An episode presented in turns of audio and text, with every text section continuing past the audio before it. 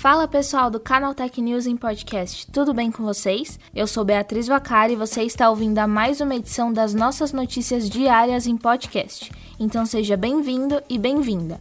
Vamos às notícias. O WhatsApp trouxe ao Brasil o seu sistema de pagamentos e envio de dinheiro. Com o nome de WhatsApp Pagamentos, a novidade é voltada tanto para pessoas físicas quanto jurídicas e permite transferir dinheiro diretamente pela tela de conversa no aplicativo. O recurso já estava disponível na Índia, o maior mercado do mensageiro, e agora chega ao país do Zap. A função utiliza a estrutura do Facebook Pay que também é compatível com o Facebook, Instagram e Messenger. Um exemplo citado pelo WhatsApp é fazer vendas diretas pelo app, aproveitando o recurso de catálogo de produtos. Clientes de lojas podem consultar o acervo de itens, tirar dúvidas e fechar a compra, sem trocar de aplicativo. Para evitar compras acidentais, a transação é autorizada apenas após o preenchimento de uma senha de seis dígitos ou a aprovação com algum recurso de biometria do celular. A novidade foi liberada nesta segunda-feira, mas chegará a todos os usuários de forma gradual nos próximos dias. E mesmo envolvida em uma intrincada guerra comercial com os Estados Unidos e sofrendo retaliações de todos os tipos, a Huawei conseguiu uma marca histórica nessa segunda-feira a fabricante chinesa conseguiu ultrapassar a Samsung para se tornar a maior fabricante de celulares do mundo durante o mês de abril. A informação foi divulgada pelo consultor da Counterpoint, Neil Shah.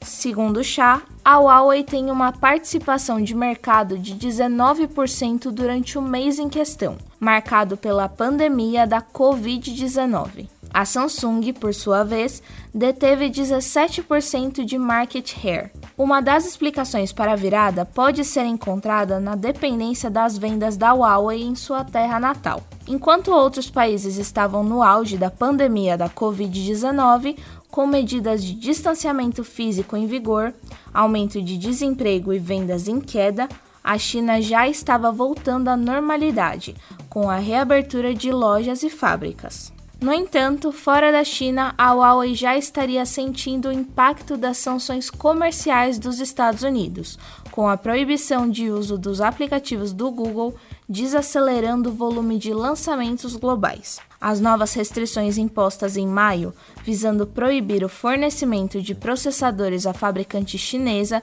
devem ter os efeitos notados mais no futuro. Além disso, a reabertura gradual dos países ocidentais deve ajudar a Samsung a retomar a primeira colocação dos próximos meses.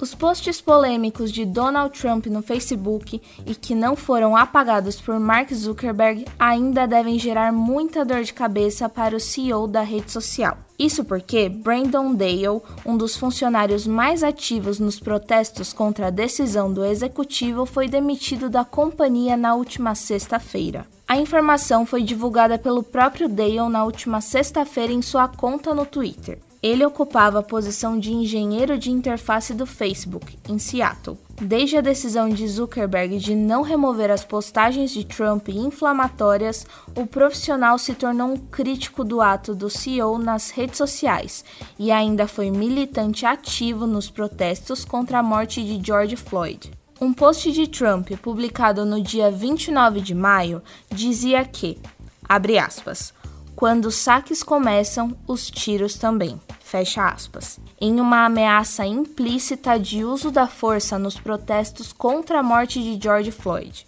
A publicação foi rotulada como conteúdo impróprio no Twitter, o que não ocorreu no Facebook. O fato gerou protestos entre seus funcionários, que chegaram até mesmo a promover uma paralisação na empresa. O Facebook confirmou a demissão de Dale, mas não forneceu mais informações. Depois de ser adiado de abril para o mês de novembro por causa da pandemia da Covid-19, 007 Sem Tempo para Morrer ganhou um respiro de cinco dias.